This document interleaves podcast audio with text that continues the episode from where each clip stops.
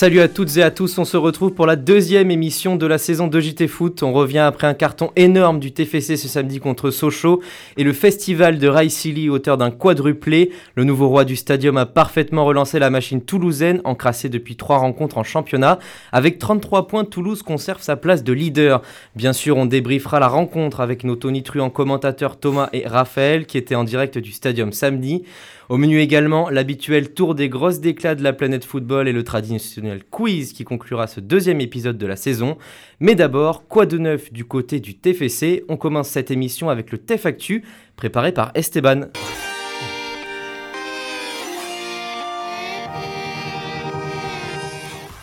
Salut Valentin, il n'y a pas eu que le 4-1 face à Sochaux ce week-end. En effet, toutes les équipes du TFC ont fait carton plein.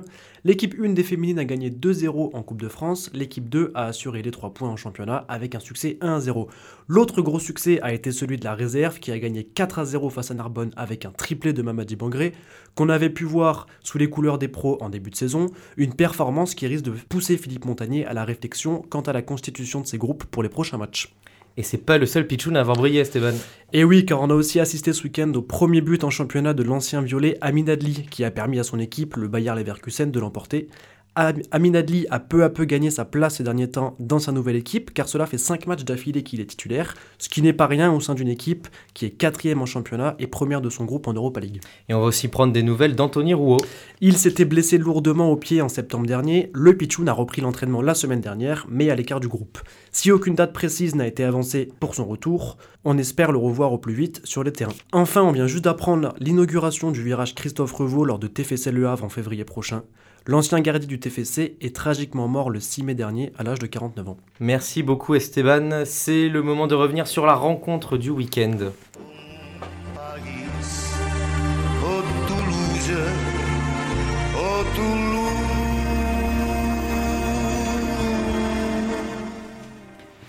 23e, 53e, 59e et 75e minute, Raisili a frappé 4 fois samedi au stadium, un quadruplé pour une victoire 4 buts 1 des joueurs de Philippe Montagnier face à Sochaux, qui a eu besoin d'une bourde de Maxime Dupé pour faire trembler les filets. Rappelez-vous, ce succès n'était pas écrit d'avance, restant sur 3 matchs nuls en championnat et une victoire à l'arraché contre Libourne en Coupe de France. Le TFC commençait presque à nous inquiéter, mais la rencontre contre Sochaux, 4 de Ligue 2 avant le coup d'envoi, a remis les points sur les i. Raphaël Thomas, vous étiez aux premières loges ce week-end Première question, cette équipe du TFC est-elle mieux armée que celle de la saison dernière pour monter en Ligue 1 euh, mieux armée, je sais pas, mais euh, comme je l'ai dit durant le, match, je trouve qu'ils sont plus complets, plus mieux organisés, et il y a un vrai projet de jeu. Euh, l'année dernière, c'est vrai que ça jouait beaucoup avec les individualités toulousaines, avec Amin Adli, Koné, Gabrielsen, ou même Bayo en attaque. Et là, je trouve quand même que c'est toute une équipe qui joue. Alors bien sûr, Ili éclabousse tout le monde avec son quadruplé sur ce match, mais depuis le début de la saison, je trouve que c'est quand même plus une, performance collective. Donc, euh, on verra à la fin. Il faudra, faudra voir à la fin. C'est vrai que l'année dernière, euh, Toulouse s'est un peu effondré à la fin de saison, euh, mais en tout cas, je trouve que c'est plus cohérent. Ouais, c'est un peu ça. Salut Valentin. Il y a, en fait, il y a un tout petit peu moins de, de talent, peut-être, mais c'est clair qu'il y a plus de, cohésion collective finalement. Euh, on voit qu'il y a toujours le milieu, hein, les trios hein, de Jagereux, Van Bomen, Spearings, qui est toujours expérimenté et toujours là. Mais en plus, voilà, on peut voir aussi des, des petits ajustements, des petites recrues, notamment Dessler qui euh, vraiment remplace un peu à merveille aussi un Machado, hein, on peut le dire. Donc euh, en tout cas, peut-être donc moins talentueuse, mais plus complète, comme, comme le dit très bien Raphaël. Justement, Raphaël, tu parlais de d'Adli, de Koné, de, de, Machado aussi, Thomas, de tous ces joueurs-là qui étaient hyper importants la saison passée. Toulouse a réussi à les remplacer, ces, ces hommes-là? Bien sûr, franchement, euh, franchement, je trouve que euh, là, cette année, euh, c'est Van Den Bomen qui est dans le milieu à la place de, de Koné. bien sûr, là, c'est Ili qui est meilleur buteur du, du, TFC, qui remplace aussi Adli qui, qui mettait des buts avec Bayo.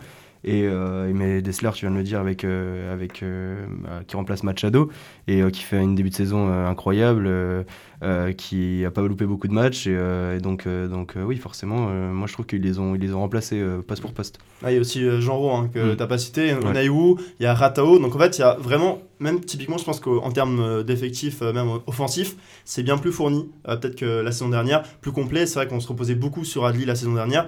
Là, au contraire, on voit quand même avec Ngoumou, Ngoumou qui là vraiment apporte une percussion assez incroyable. On sent vraiment qu'on est une des meilleures attaques, hein, même je crois que c'est un record en termes de, nombre de buts marqués sur cette saison de, Ligue 2 hein, pour l'instant. Donc Donc franchement, il y, a tout ce qu'il faut, il y a toutes les armes. Maintenant, voilà, on espère que cette victoire va, va relancer le TEF pour la saison. Oui, que ça va tenir aussi. La, saison passée, au bout de cette journées, le TEF avait 29 points. Il y en a 33 aujourd'hui. Le TEF est, leader. Donc il n'y a plus qu'à continuer sur cette lancée. Et il y a un homme, on n'arrête pas d'en parler, qui a fait énormément de bien, c'est Rai Silly. Écoutez sa réaction après, après le match. Je crois que je peux marquer à tous les matchs, mais marquer 4 buts pour prendre les 3 points et être deuxième au classement, c'est une super journée à la maison pour nous. Je n'ai pas vraiment les mots. Je suis content, c'est un jour où tout a bien marché pour moi. Je pense que tous les attaquants veulent marquer autant de buts que possible.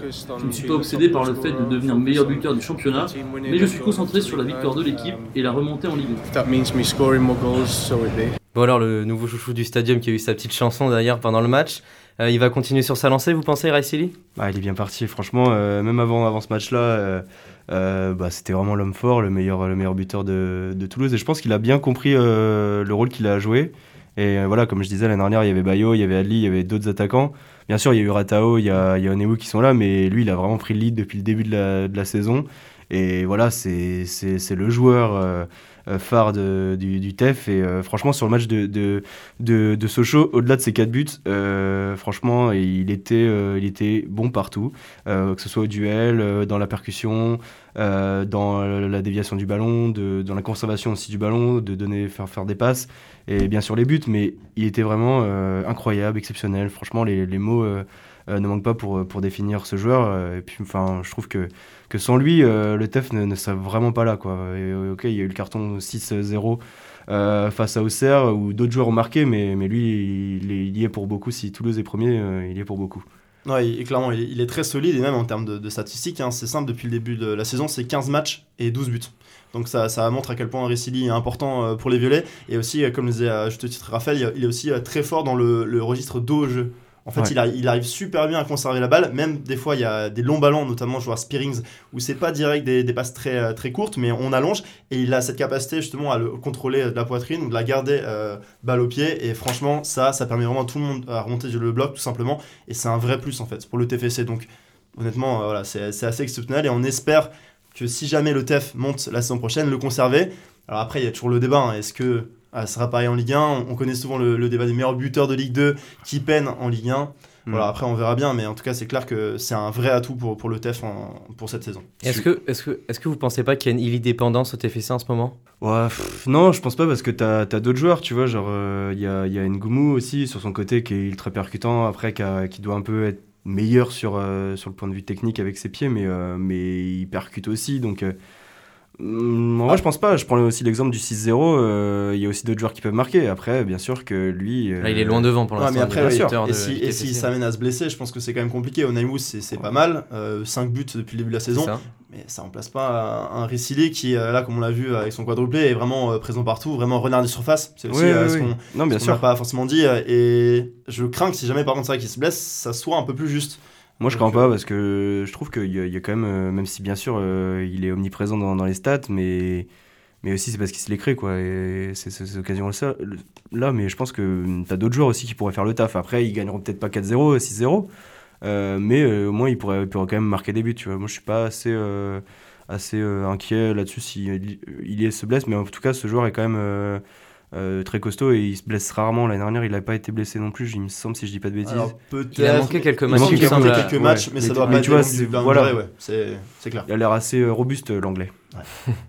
c'est ça. Bon, messieurs, on va se projeter sur le, le, prochain match de... qui attend le TFC, un match de Coupe de France. Toulouse se déplace en terre périgourdine à Trélissac. Qu'est-ce que vous pensez de ce match? Est-ce que ça sent le match piège comme contre Libourne il y a, il y a deux semaines ou pas? Bah, club de National 2. Ouais, National 2, ouais. Libourne, euh, ils étaient en quelle division? Je me souviens plus, je crois que c'était. National 3. ouais, donc on, monte d'une division.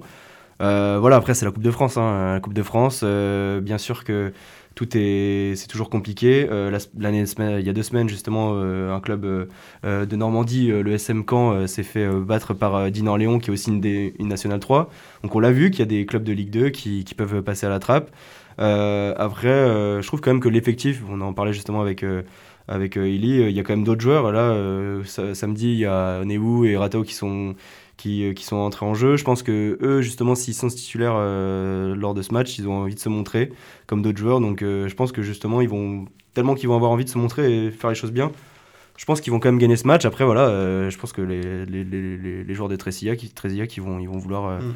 bien sûr, euh, jouer leur batou et gagner, bien sûr, et encore plus contre une, contre une Ligue 2. Mais ça sent le match piège, mais je pense qu'ils vont bien s'en sortir. Après, ce qui change surtout cette saison, c'est au niveau de la formule. Maintenant, c'est vrai qu'il n'y a plus de prolongation, donc forcément, ça amène aussi à plus de surprises. Donc après, comme Ouais. dit euh, logiquement. euh, Parce qu'avec les prolongations, c'était quand même les clubs pro qui étaient plus euh, Ouais, avantagés. parce que- sur la longueur, quand tu joues 130 Voilà, minutes ça, en ouais. général, D'un point de vue physique. Ouais. exactement. Donc du coup, voilà, il faut toujours se méfier. Mais après, voilà, je suis assez d'accord avec Raphaël sur le côté. euh, normalement, le test devrait être sérieux. On voit l'année dernière, on le rappelle, hein, euh, ils sont sortis en quart de finale. Donc bon, contre Rumini Vallière, ça, ça avait Ouais, fait mal vrai. à l'époque. Mais après, le TEF, voilà, je pense que c'est une, une compétition dans laquelle ils peuvent euh, jouer sérieusement. Ils ont atteint deux fois d'ailleurs les demi-finales dans leur histoire.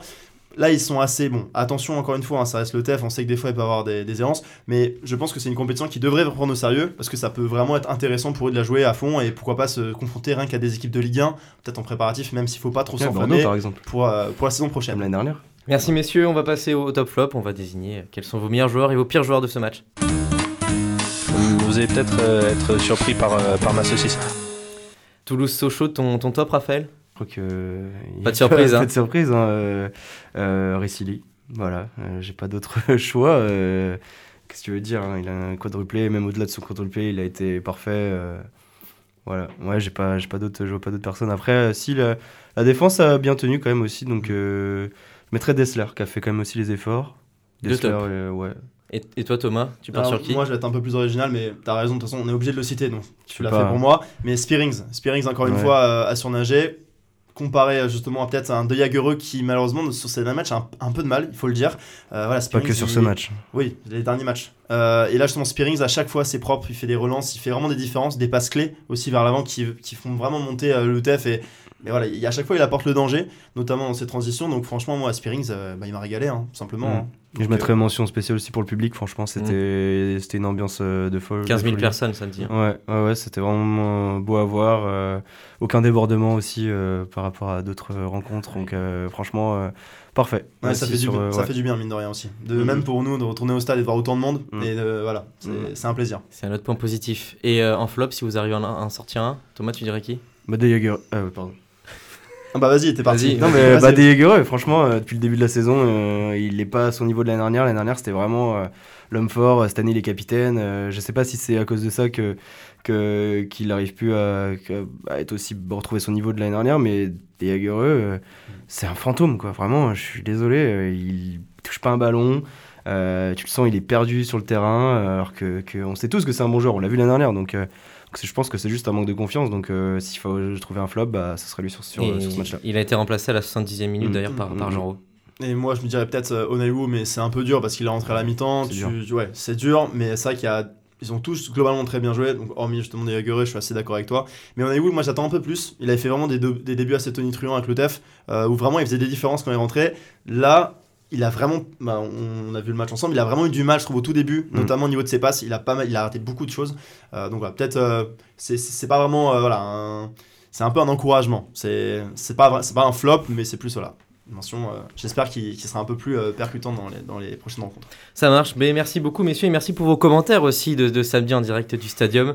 D'ailleurs, on, on envoie un message aux auditeurs, n'hésitez pas à nous écouter sur euh, les Facebook JT Foot hein, pour les commentaires chaque week-end. Euh, petit mot aussi sur le prochain match du TFC, comme on l'a dit, euh, en précisant l'horaire, c'est 28 novembre à 13h45, 8 tour de Coupe de France à Trélissac.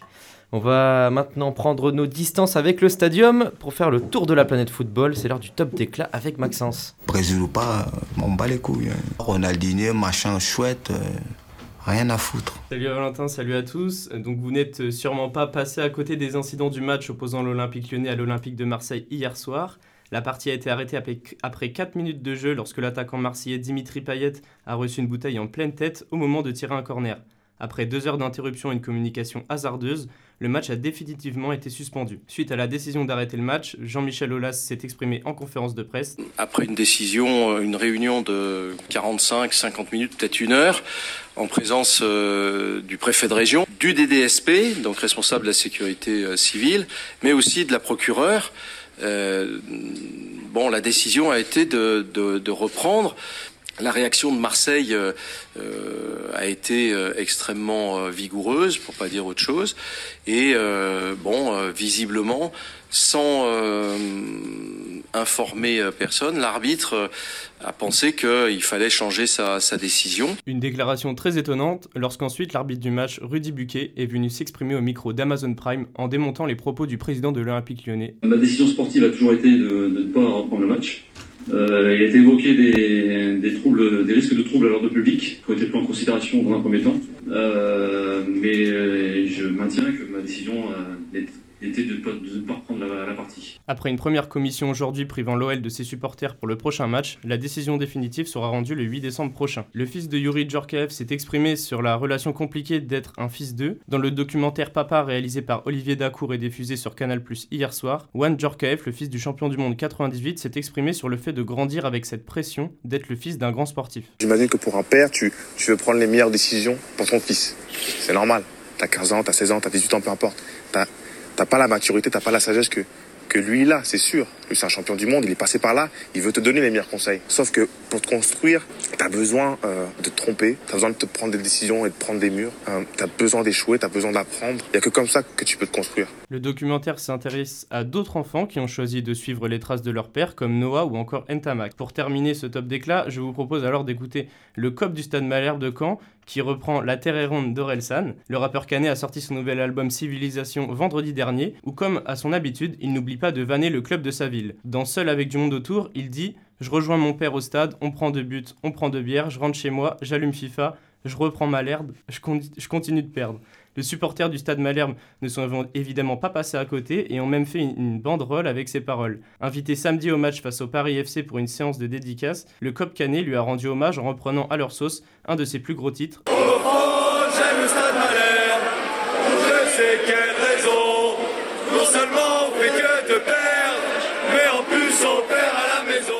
Et oui, quitte à perdre, autant que ça se passe dans la bonne humeur. Ah oui, il manque pas d'humour, euh, les Canets, à défaut de manquer de victoire. On approche de la fin de l'émission. Quelques minutes de temps additionnel endiablé nous attendent avec le quiz.